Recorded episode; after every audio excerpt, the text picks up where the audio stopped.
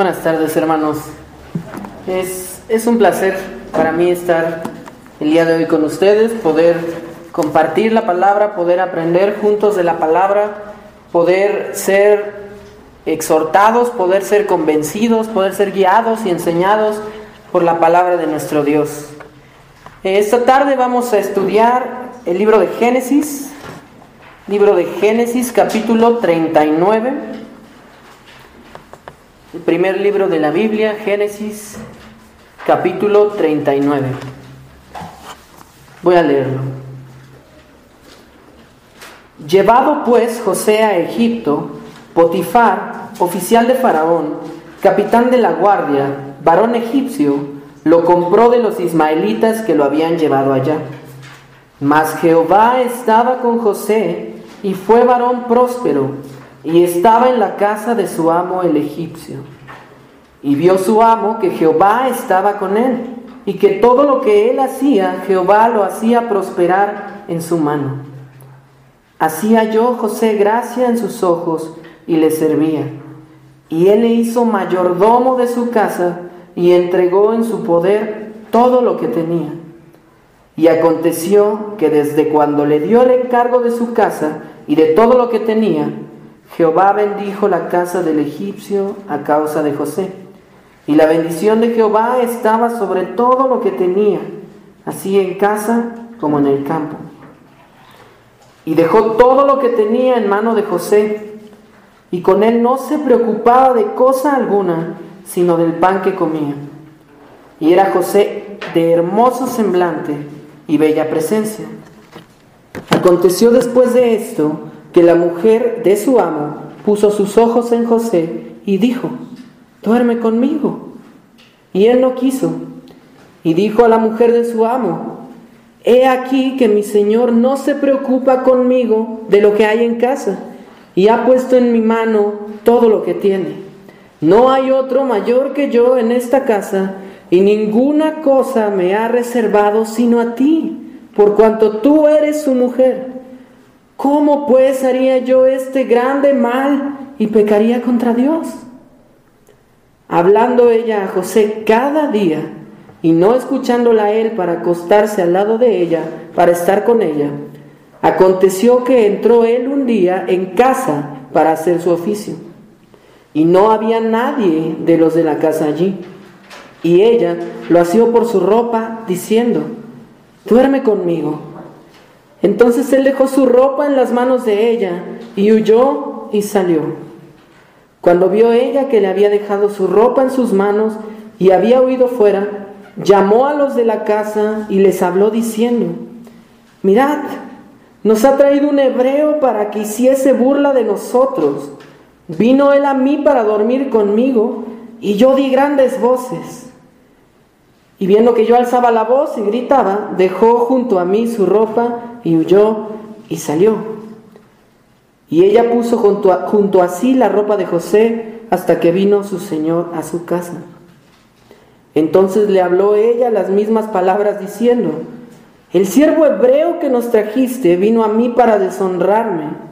Y cuando yo alcé mi voz y grité, él dejó su ropa junto a mí y huyó fuera. Y sucedió que cuando oyó el amo de José las palabras que su mujer le hablaba, diciendo, Así me ha tratado tu siervo, se encendió su furor. Y tomó su amo a José y lo puso en la cárcel, donde estaban los presos del rey, y estuvo allí en la cárcel. Pero Jehová estaba con José y le extendió su misericordia y le dio gracia en los ojos del jefe de la cárcel. Y el jefe de la cárcel entregó en mano de José el cuidado de todos los presos que había en aquella prisión. Todo lo que se hacía allí, él lo hacía. No necesitaba atender el jefe de la cárcel cosa alguna de las que estaban al cuidado de José, porque Jehová estaba con José y lo que él hacía Jehová lo prosperaba. Vamos a orar, hermanos. Señor nuestro, muchas gracias por tu bendita palabra. Gracias que podemos tenerla en nuestro, nuestro idioma, que podemos estudiarla, que podemos juntos aprender cada día más de ti. aún nuestro Dios, de pasajes tan famosos. Muéstranos, oh Dios, lo que tú quieres para nosotros el día de hoy. Muéstranos tus caminos, repréndenos y guíanos en la senda de verdad, en la senda de tu palabra. Te pedimos en el nombre de Cristo. Amén. ¿Alguna vez se han preguntado qué es lo que nos frena para pecar? ¿Cuál es esa cosa que hace que nos detengamos cuando vamos a pecar? Cuando vamos a hacer algo malo. Normalmente para un incrédulo ni siquiera lo llamaría pecado, tal vez lo llamaría algo malo. Y su razón para frenarse obviamente son las consecuencias.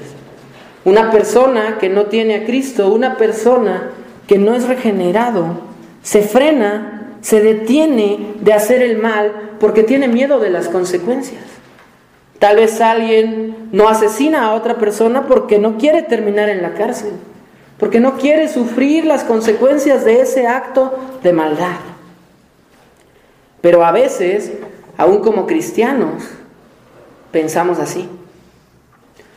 Eso es algo grave, porque nuestro enfoque para no pecar no debería estar jamás en las consecuencias de ese pecado.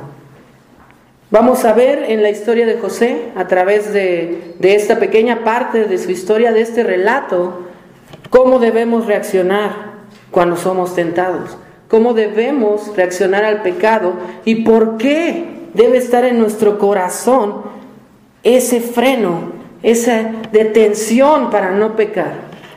Entonces, primero vamos con un poco de contexto. En el capítulo 37, en Génesis, podemos empezar a escuchar, a leer la historia de José. La primera cosa que leemos, la primera cosa importante ahí es que nos describe la relación que tenía con su padre, la relación también que tenía con sus hermanos. Como dice Génesis 37, 3, su padre le amaba, su padre le amaba más que a todos sus hermanos, porque lo había tenido en la vejez. Y Génesis 37, 4 nos dice que sus hermanos, a causa de eso, le aborrecían. Claramente, tal vez nosotros podemos verlo como ejemplo en, en nuestras familias. A veces decimos a nuestros padres, es que mi hermano es tu consentido, es que tú haces más por mi hermano y él tiene más privilegios, o lo quieres más porque es el menor, o lo quieres más porque es el mayor. Esa es nuestra tendencia a veces. Pero para los hermanos de José llegó tan lejos que le aborrecían, que le odiaban, que no podían siquiera verle, que no se sentían cómodos al estar con él. Y para apoyar y para continuar ese odio, ese aborrecimiento de su parte hacia José, la siguiente cosa que vemos acerca de él es sus sueños. Eh, José empezó a tener estos sueños que, que Dios le daba. Dios empezó a hablar con José a través de los sueños. Y nosotros desde una perspectiva donde ya hemos leído el libro de Génesis, donde ya hemos leído esta historia de José, sabemos cómo termina. Sabemos que esos sueños estaban prefigurando lo que vendría, prefigurando dónde estaría José como el segundo hombre más importante de Egipto para preservar la línea por la que después vendría nuestro Salvador. Pero José en ese momento no tenía claro cuál era exactamente el propósito de Dios. Iniciaron sus sueños, recuerdan, podemos eh, recordar el sueño de los manojos, el sueño del sol, la luna y las estrellas, que como les dije, prefiguraban aquella posición que tendría José. Pero obviamente sus hermanos, incluso su padre, no lo tomaban tan bien porque no era normal. Sabemos que José no era el primogénito, José no era el mayor y no era el que naturalmente tenía que recibir ese privilegio. No era el que naturalmente tendría que recibir o la herencia o podría ser usado por Dios para cosas así. Entonces eso alimentó aún más el odio de sus hermanos hacia él. Hasta que un día, ya sobrepasados, empiezan a conspirar contra él, empiezan a tramar su muerte. Recordamos que ellos querían matarle. Rubén intercede y dice que no manchen sus manos con la sangre de él. Y llegan al acuerdo de dejarlo en la cisterna, donde posteriormente vendrían los ismaelitas a sacarlo, a comprarlo y llevarlo a Egipto para venderle como esclavo. Y aquí inicia nuestro relato. Ese es nuestro contexto, ese es lo que José había tenido que vivir hasta ese momento. No había sido, como podemos ver, una vida fácil, no había sido, aún en su juventud, no habían sido años fáciles, era todo muy complicado, tal vez él en su mente tampoco entendía perfectamente los propósitos de Dios, pero sí sabía que había un propósito. Entonces comenzamos. Capítulo 39, versículo 1 dice, llevado pues José a Egipto, Potifar, oficial de Faraón, capitán de la guardia, varón egipcio, lo compró de los ismaelitas que lo habían llevado allá. Entonces, esa es la continuación de después de que estaba en la cisterna y que le vendieron como esclavo, le llevaron a una tierra lejana a Egipto, aquí encontramos que la persona que lo compró era Potifar, un hombre prominente eh, ante Faraón, un hombre de confianza, un hombre de puesto alto para Faraón, leemos que era capitán de la guardia, y él lo compró. Versículo 2 dice, mas Jehová estaba con José, y fue varón próspero, y estaba en la casa de su amo, el egipcio.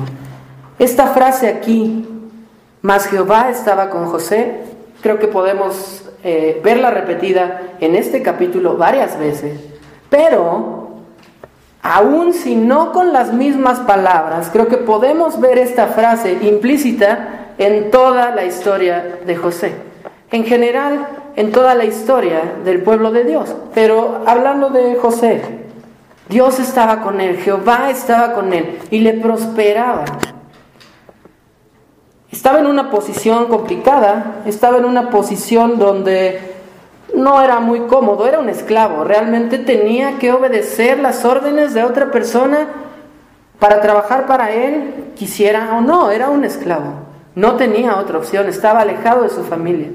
Pero aún dentro de todo eso, Jehová estaba con él, le prosperaba. Versículo 3 dice, y vio su amo que Jehová estaba con él y que todo lo que él hacía, Jehová lo hacía prosperar en su mano.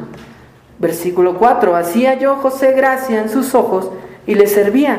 Y él le hizo mayordomo de su casa y entregó en su poder todo lo que tenía. Entonces podemos ver claramente que esa mano de Dios ayudando a José, que esa frase que tenemos aquí de Dios estaba con José, Jehová estaba con José, era evidente. Potifar, una persona no conversa, una persona no cristiana, una persona mundana, podía verlo. Era evidente. José estaba siendo diligente en su trabajo y siendo fiel a las enseñanzas que había recibido de Dios. Vamos a ver más adelante. Pero el punto aquí es que era evidente que Jehová estaba bendiciendo a José, aún en una posición dura como la esclavitud. Y el versículo 5 nos da más detalle. Dice, y aconteció que desde cuando le dio el encargo de su casa y de todo lo que tenía, Jehová bendijo la casa del egipcio a causa de José, y la bendición de Jehová estaba sobre todo lo que tenía, así en casa como en el campo. Y dejó todo lo que tenía en mano de José, y con él no se preocupaba de cosa alguna, sino del pan que comía. Entonces, hasta ahí. Evidentemente podían ver resultados, podían ver prosperidad, podían ver la mano de Dios con José y reflejándose en todas las cosas de la casa de Potifar, porque él le había encargado como mayordomo de todo lo que él tenía, de todos los quehaceres, de toda la, administración. Entonces, era evidente como cuando en una empresa tenemos al empleado estrella, ¿no? Ese empleado que no puede faltar, ese empleado que eleva las ventas, ¿no? El empleado aquel que tiene las mejores ideas siempre y que siempre está liderando los grupos de la compañía. Algo así era lo que estaba pasando con José. Y no fue de la noche a la mañana. Él se mostró diligente y se mostró fiel a su trabajo, aún como esclavo, y Dios estaba con él y podían verse los resultados en todas las cosas. En cada una de las cosas que él hacía había los resultados y los frutos de la bendición de Dios, de Jehová. Después nos dice, nos describe el versículo 6, la segunda parte, dice que José era de hermoso semblante y de bella presencia. Esto es importante también. Eh, esta descripción para un hombre se hace poco en la Biblia, también se hace para David. Y realmente es la descripción de alguien muy guapo, muy hermoso, de un semblante casi angelical, como pudiéramos decir en el día a día, ¿no? Obviamente, esto debió influir en la esposa de Potifar, en fijarse en él y en desearle. Pero aquí viene la parte de la tentación. Aquí viene la parte de cómo vamos a resistir el pecado y por qué vamos a resistir el pecado. Pero antes tenemos que ver ¿Cómo llega? ¿No? Recordamos que José en este punto de la historia estaba bien. No bien del todo porque seguía siendo, eh, estaba, estaba lejos de su casa aún, no sabía de su familia, no sabía lo que le deparaba el destino, más allá de que Dios sí tenía un plan y que Dios era fiel, pero no tenía certeza de muchas otras cosas. Entonces, pero él estaba bien, sabemos que estaba a cargo, sabemos que no estaba sufriendo, sabemos que no estaba siendo golpeado, por ejemplo, como muchos otros esclavos en ese tiempo. Estaba bien, estaba tranquilo, estaba haciendo su trabajo, estaba siendo diligente, se estaba dedicando a lo que tenía que hacer. Y en ese momento de tranquilidad, donde él estaba haciendo lo correcto, es ahí donde viene la tentación. Entonces, la primera lección para nosotros es, la tentación puede llegar en cualquier momento. La tentación puede llegar incluso cuando no estamos haciendo nada malo y por el contrario, estamos haciendo lo bueno. José no estaba haciendo otra cosa que no fuera lo que tenía que hacer. Él no estaba provocando, él no estaba coqueteando, él no estaba poniéndose en situaciones que lo llevaran a la tentación, pero de todas maneras llegó la tentación. Dice, versículo 7, aconteció después de esto que la mujer de su amo puso sus ojos en José y dijo, duerme conmigo. Y él no quiso y dijo a la mujer de su amo, he aquí que mi señor no se preocupa conmigo de lo que hay en casa y ha puesto en mi mano todo lo que tiene. No hay otro mayor que yo en esta casa y ninguna cosa me ha reservado sino a ti por cuanto tú eres su mujer. Y vamos a detenernos tantito antes de llegar al, al punto clave. Ella se acerca a él, ella llega, podemos imaginar de manera seductora, de manera provocativa, a pedirle que se acueste con él, a pedirle que duerma con ella, a pedirle entrar en un pecado. José se niega, José no quiso. Primero menciona la parte práctica, la parte natural que podríamos nosotros pensar, ¿no? No puedo hacer eso contra mi amo. Él ha puesto toda su confianza en mí. Yo simplemente soy un siervo aquí. No podría hacer ese mal. Él en su mente entendía que para los hombres estaba mal, que esa, ese pecado estaba mal visto, era algo que no debía hacer. Él lo entendía de esa manera. Pero eso no fue el punto que lo hizo detenerse en su pecado. La siguiente parte dice, ¿cómo pues haría yo este grande mal y pecaría contra Dios? Esta es la clave de todo aquí. Esta es la clave en cuanto al pecado, en cuanto a resistir el pecado y en cuanto a, como vamos a ver, huir del pecado. José no solo estaba pensando en las consecuencias temporales en este mundo, que sí habría, porque era un pecado y era algo malo, acostarse con una mujer que no es tu esposa, además la esposa de tu jefe, de alguien que hasta cierto punto te ha tratado bien, ha confiado en ti y ha dejado toda su casa, todas sus ocupaciones, todos sus pendientes en ti. Él entendía que eso estaba mal, pero entendía más allá que era pecado contra Dios. Y esa es la clave de todo. A veces no podemos detenernos de pecar porque ni aun las consecuencias más graves a veces son suficientes para detenernos. Pero lo que sí debería de ser es nuestro Dios. José no tenía toda la palabra de Dios que tenemos nosotros, obviamente. No estaba escrito eh, los libros de la Biblia. Él no podía leer, él no podía ir a un versículo, pero estoy seguro y estamos seguros que él sí conocía a Dios profundamente. Él sabía quién era Dios y él sabía lo que había hecho Dios. Conocía las promesas de Dios también. La tradición en ese, en ese tiempo era oral. Obviamente se pasaba de generación en generación, se decía de los padres a los abuelos, a los nietos, y así es como el pueblo de Dios en ese entonces conocía de él. Pero es evidente que José conocía profundamente a su Dios. Él sabía que era un Dios santo. En, ese, en esa pregunta que él le hace, ¿cómo podré yo pecar contra Dios?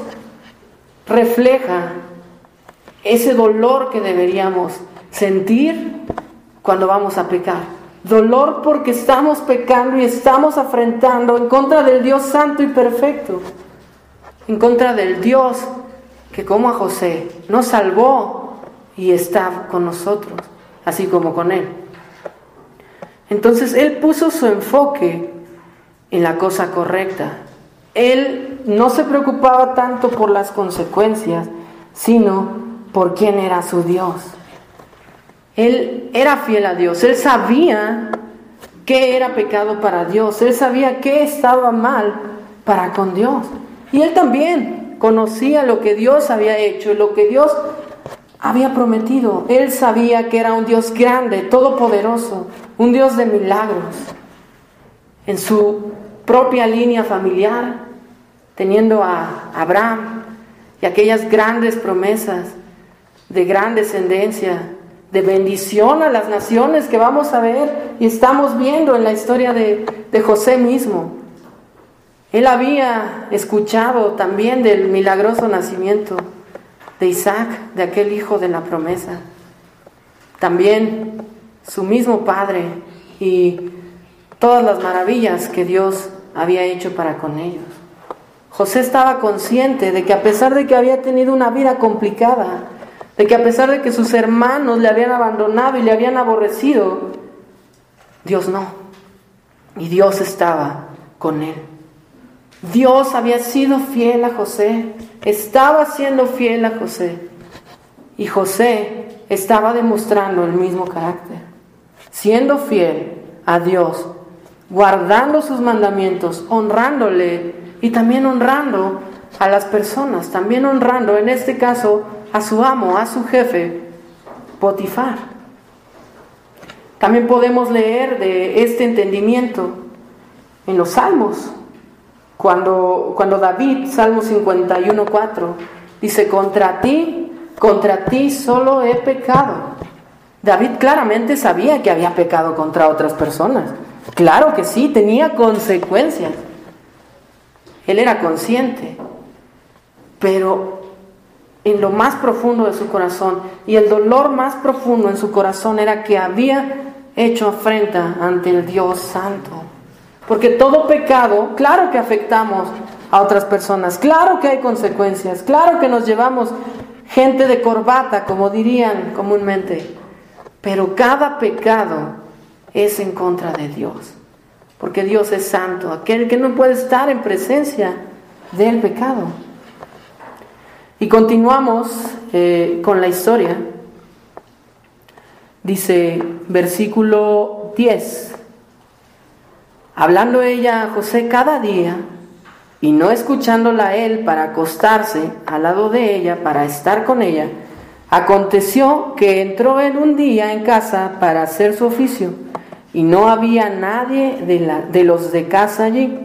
Y ella lo asió por su ropa diciendo, duerme conmigo. Entonces él dejó su ropa en las manos de ella y huyó y salió. Naturalmente, y es esta historia muy famosa cuando, cuando hablamos, cuando predicamos, cuando enseñamos acerca de huir, el, de huir del pecado. Obviamente este es un gran ejemplo porque literalmente estaba huyendo, estaba corriendo, estaba saliendo de ahí. Como ya hemos visto, el motivo era Dios, Dios mismo. Pensar en sus atributos, en quién Él es y en su fidelidad y en lo que había hecho y en lo que habría de hacer. O sea, el conocimiento pleno de nuestro Dios es nuestra mejor arma para huir de las tentaciones. Pero vemos que también eran muy constantes, así como para nosotros. En este caso, hablando de la tentación sexual, dice que la esposa de Potifar no se conformó con el primer no, en el primer rechazo, cuando José le había dicho, no, ¿cómo voy a pecar contra Dios? ¿Cómo voy a hacer esto a Potifar? Ella no se quedó conforme. Y continuó y continuó, no nos dice cuántos días, pero sí son varios. Y así continuó hasta llegar al clímax, hasta llegar al punto mayor de esta historia donde José huye.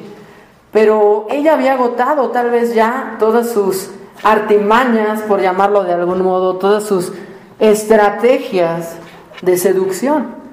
Y no había podido convencer a José de pecar contra Dios.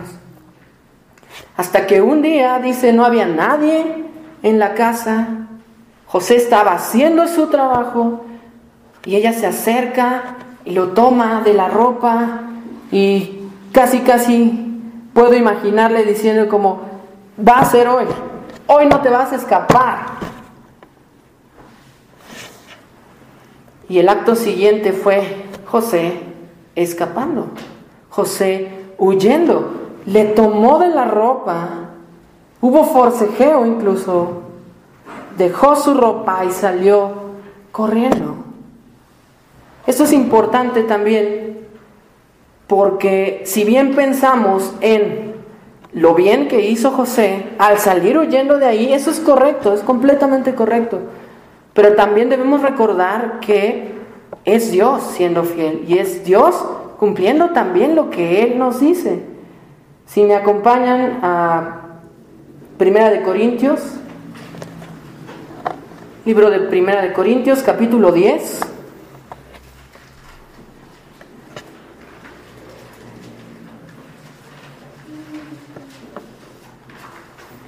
Primera de Corintios, capítulo 10, versículo 13. Dice, no os ha sobrevenido ninguna tentación que no sea humana, pero fiel es Dios, que no os dejará ser tentados más de lo que podéis resistir, sino que dará también juntamente con la tentación la salida para que podáis soportar. Qué gran alivio Qué gran reposo tenemos en nuestro Dios. Que sí, estamos llenos, estamos completamente bombardeados en todo momento por la tentación. A cada paso de nuestra vida lo podemos ver. En este caso, hablando de la tentación sexual, y creo que nosotros también podemos ser testigos de que esto es verdad. Estamos completamente bombardeados por todos los medios por el entretenimiento, llámese películas, llámese series, llámese publicidad, llámese cualquier cosa que está a nuestro alrededor tiene tentación en el ámbito sexual, incluso personas en nuestro alrededor, incluso personas que no conocen a Dios. Y somos tentados, somos muy fuertemente tentados, ya sea en lo sexual, aquí como José, o en cualquier otro pecado. La tentación llega cuando menos lo esperas, cuando estás más tranquilo, cuando no estás haciendo nada malo incluso, y constantemente. Pero tenemos este descanso, que Dios nos ha dicho que Él siempre provee la salida. Dios siempre nos provee la vía de escape. Nunca estaremos en una tentación donde seamos obligados 100% a pecar. Podemos caer, sí, es verdad. Pero siempre hay una salida. Y debemos de estar gozosos reposando en esa promesa porque nos alivia nos alivia el pensar que podemos hacer como José, dar vuelta, girar y huir. A veces tal vez no físicamente, pero se entiende lo que quiero decir, ¿no?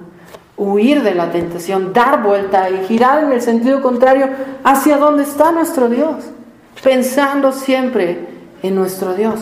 Recuerdan que les dije, la razón por la que José podía resistir de esta manera era por el conocimiento amplio que tenía con Dios y su comunión que tenía con Él también. Entonces, nosotros tenemos mucha más luz de lo que tenía José en ese tiempo. Tenemos absolutamente todo lo que Dios ha querido revelar en la palma de nuestras manos con nuestras Biblias. No hay algo que quedó fuera, no hay algo que necesitemos saber, algo que sea añadido. Para ellos sí, era poco a poco la revelación, poco a poco, más y más luz, pero nosotros la tenemos completa. Nosotros no tenemos que especular. La palabra de Dios está aquí. Y también el Salmo 119 nos dice, Salmo 119, 11, en mi corazón he guardado tus dichos para no pecar contra ti. Realmente es nuestra arma, realmente es nuestra defensa, nuestro escudo y a donde debemos correr para evitar el pecado, para guardarnos de caer, porque como la palabra nos dice, sí tenemos salida. Pero ¿cómo buscaremos esa salida? ¿Cómo buscaremos la voluntad de Dios si no la conocemos? ¿O cómo buscaremos complacer a nuestro Dios si no conocemos a ese Dios? Entonces, en nuestro corazón guardemos sus dichos y como consecuencia no pecaremos contra Él. Tendremos respuesta siempre que la tentación venga. Tendremos a dónde agarrarnos siempre que estemos tentados, aunque nadie esté viendo porque sabemos que nuestro Dios sí, y que nuestro Dios no solo está ahí viendo, sino que es fiel, que es fiel para ayudarnos a no caer en esa tentación, y que es fiel para prosperarnos como a José si seguimos fielmente su camino. No económicamente, pero espiritualmente sí. Debemos tener esa confianza. Incluso vamos más allá con nuestro Señor Jesucristo. ¿Recuerdan el famoso pasaje en Mateo, la tentación en el desierto? Recordamos que nuestro Señor Jesucristo fue tentado de todas las maneras posibles. Tenemos el registro de tres muy fuertes, pero obviamente no fueron las únicas. Fueron muchos días de constante bombardeo de tentación de Satanás mismo. Porque a veces eh, pensamos, ¿no? Como, ay, todas las tentaciones vienen de Satanás y Satanás está aquí, a mi lado, ¿no? Recordamos que Satanás no es omnipresente. Él no está en todos los lugares a la vez. Hay veces, tal vez, en que sea una tentación directamente de él, pero hasta podría sonar un poco egoísta pensar que Satanás está todo el tiempo a nuestro lado, solo, solo nuestro lado, tratando de hacernos caer. No somos tan importantes. Pero Jesucristo sí. Jesucristo nuestro Señor sí. Y Satanás estaba ahí, a su lado, tentándole a cada momento y de todas las maneras. Obviamente, Cristo no podía pecar. Es Dios mismo. No puede haber pecado en él. Pero lo interesante es que Cristo no apeló a su condición de Dios para resistir a Satanás. No le dijo, Satanás, vete porque soy Dios perfecto y santo y no me vas a hacer pecar. No le dijo, es imposible que lo hagas, ¿para qué pierdes tu tiempo? Sino que resistía cada tentación con la palabra de Dios. Y él decía y citaba, escrito está, y daba su defensa.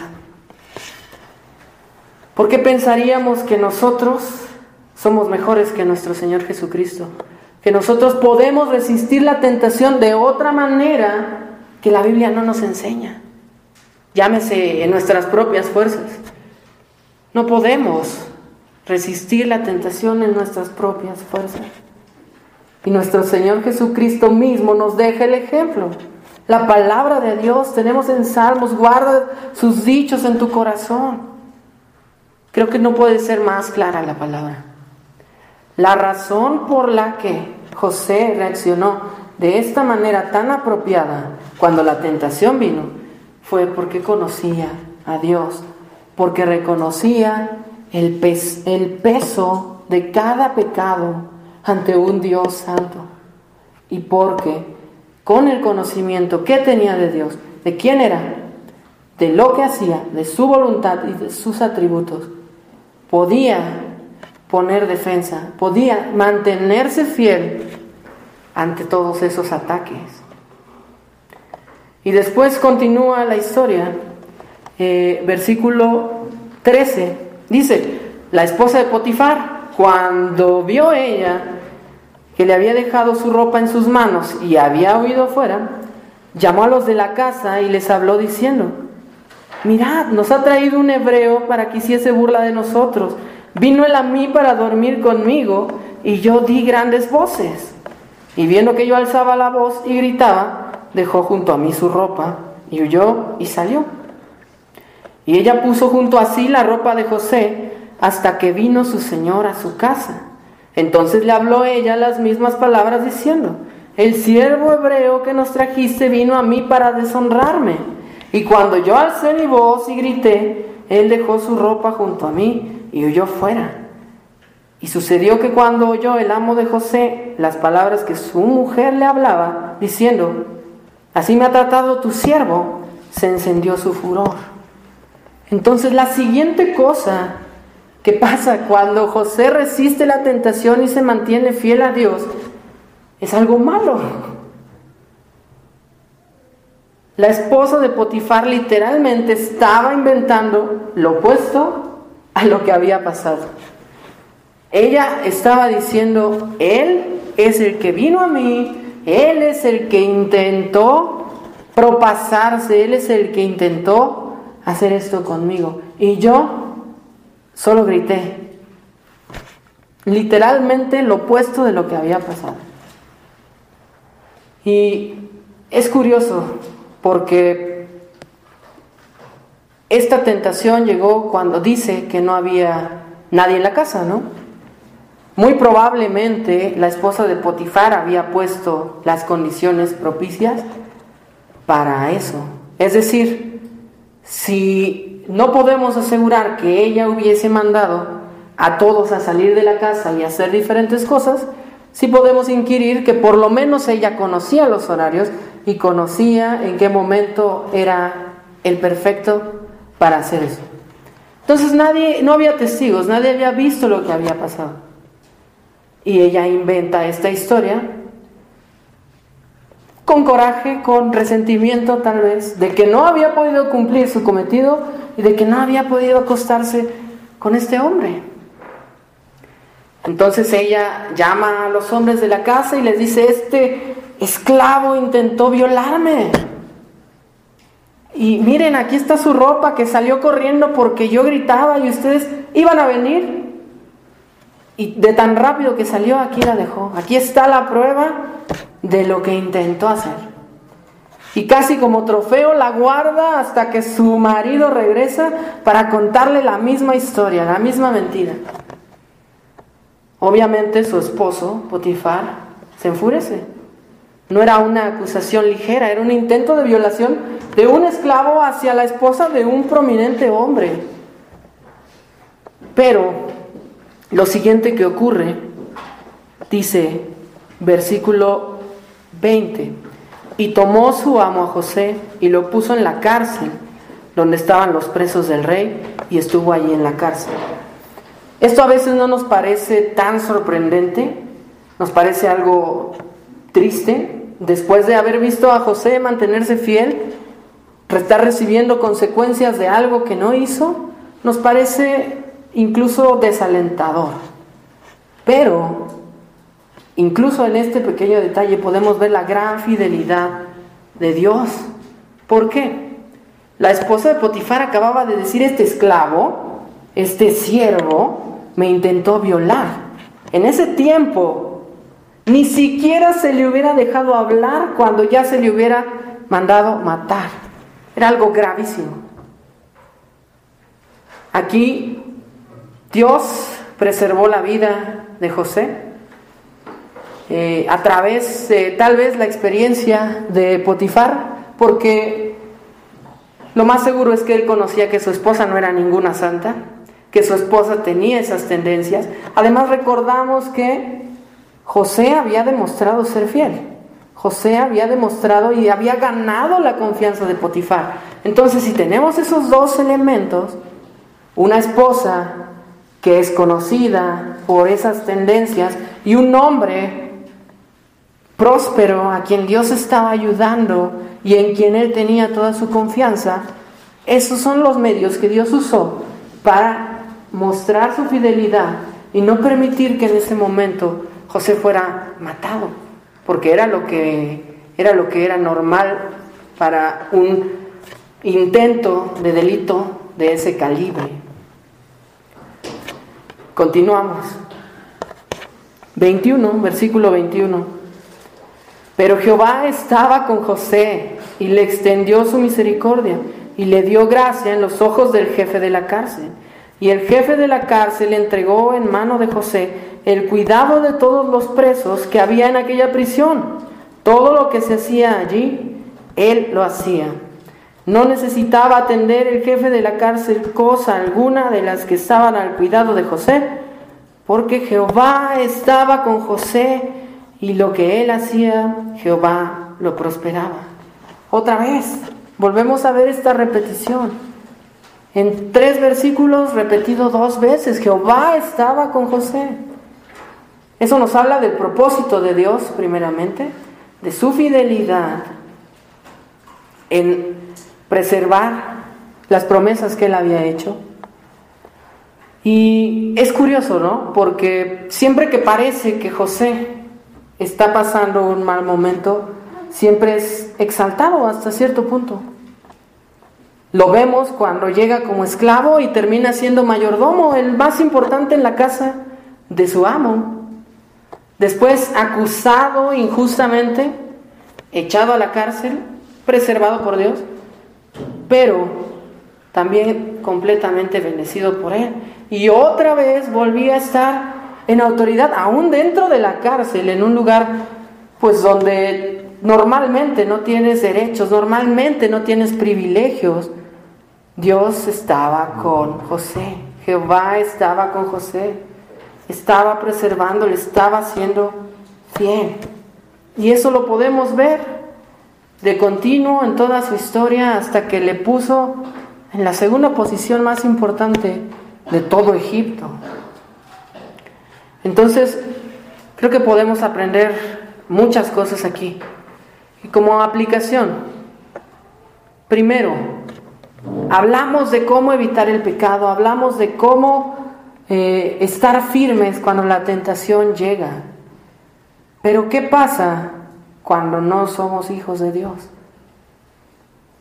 Como dije al principio, en primer lugar ni siquiera piensan en eso como un pecado. La Biblia nos dice que no hay nadie bueno, que no hay nadie justo, que no hay nadie que busque a Dios, que todos se desviaron. Están sus ojos vendados. No pueden ver la diferencia entre bien y mal, la diferencia entre el Dios Santo y el pecado que está en su contra siempre. No pueden verlo. No pueden resistir la tentación, no pueden resistirse a su naturaleza pecaminosa que tiende siempre a hacer el mal. Porque necesitan a Dios primero. Necesitan ser salvados primero. Necesitan a Cristo. Y si alguno aquí, si alguno que ve este mensaje entiende y sabe que necesita a Cristo, búsquele. ¿Por qué? Arrepiéntese de sus pecados. Crea en Cristo que vino a salvarnos, que vino a morir por nosotros, que derramó su preciosa sangre, su perfecta sangre. Él que no pecó, cargó todos nuestros pecados. Entonces, si no somos salvos, primero busquemos a Dios. Hay que buscar a Dios mientras puede ser hallado. Arrepintámonos de nuestros pecados y confiemos en Cristo como nuestro único Salvador. Pero, si ya hemos hecho eso, si somos llamados hijos de Dios, si pertenecemos a su familia porque fuimos comprados por esa sangre derramada, del Cordero, perfecto, una vez y para siempre. Si estamos cubiertos por su manto, entonces debemos tener confianza. Debemos tener confianza en que Dios nos ayudará a ser fieles. Podemos orar en confianza que Dios nos va a ayudar a ser fieles porque es su voluntad. Claramente Dios no quiere que pequemos. Claramente Dios y el pecado no van juntos. Sería ilógico pensar que no es voluntad de Dios preservarnos del pecado y que no es voluntad de Dios guiarnos y ayudarnos y ser fiel con nosotros en la tentación. Tenemos esa seguridad. ¿Qué debemos hacer? ¿Cuál es nuestra parte activa? Si tenemos ese gran descanso de que Dios no nos va a dejar, de que Dios siempre da una salida, de que Dios está con nosotros como Padre. ¿Cuál es lo que debemos hacer nosotros? ¿Qué es lo que debemos hacer nosotros activamente? Lo que ya vimos, perseverar en la palabra, conocer más y más de nuestro Dios, llenar nuestros corazones y nuestras mentes de su palabra para tener los recursos, para tener las armas, para resistir los embates en esta guerra que es la vida que es la vida cristiana. Porque estamos en guerra. Estamos siendo atacados constantemente por este sistema de pecado que es el mundo, por Satanás y por nuestra propio remanente de naturaleza pecaminosa. Que busquemos a Dios, que le conozcamos más, que memoricemos su palabra, que la estudiemos profundamente, que lleguemos a contemplar cada aspecto de la personalidad y atributos revelados de nuestro Dios, para que podamos estar firmes cuando la tentación venga, descansando en el poder de nuestro Dios, quien ha prometido mantenerse fiel y darnos salida. Vamos a orar, hermanos.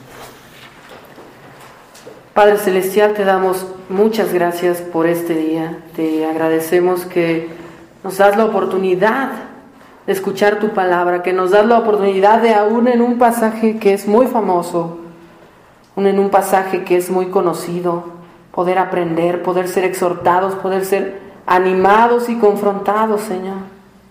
Gracias por tu palabra, porque es viva y eficaz. Y no importa el predicador, Señor, sino solo tu bendita palabra. Gracias que podemos escucharla, que podemos exhortarnos, que podemos animarnos unos a otros. Gracias por la comunión en la iglesia. Te pedimos que nos guíes y que nos ayudes en este andar para que podamos ser conformados a la estatura del varón perfecto, quien es tu Hijo Cristo. Te pedimos que nos ayudes a darte la gloria, Señor, si comemos o bebemos o hacemos cualquier otra cosa. Ayúdanos y líbranos del pecado. Te pedimos en el nombre de Cristo. Amén.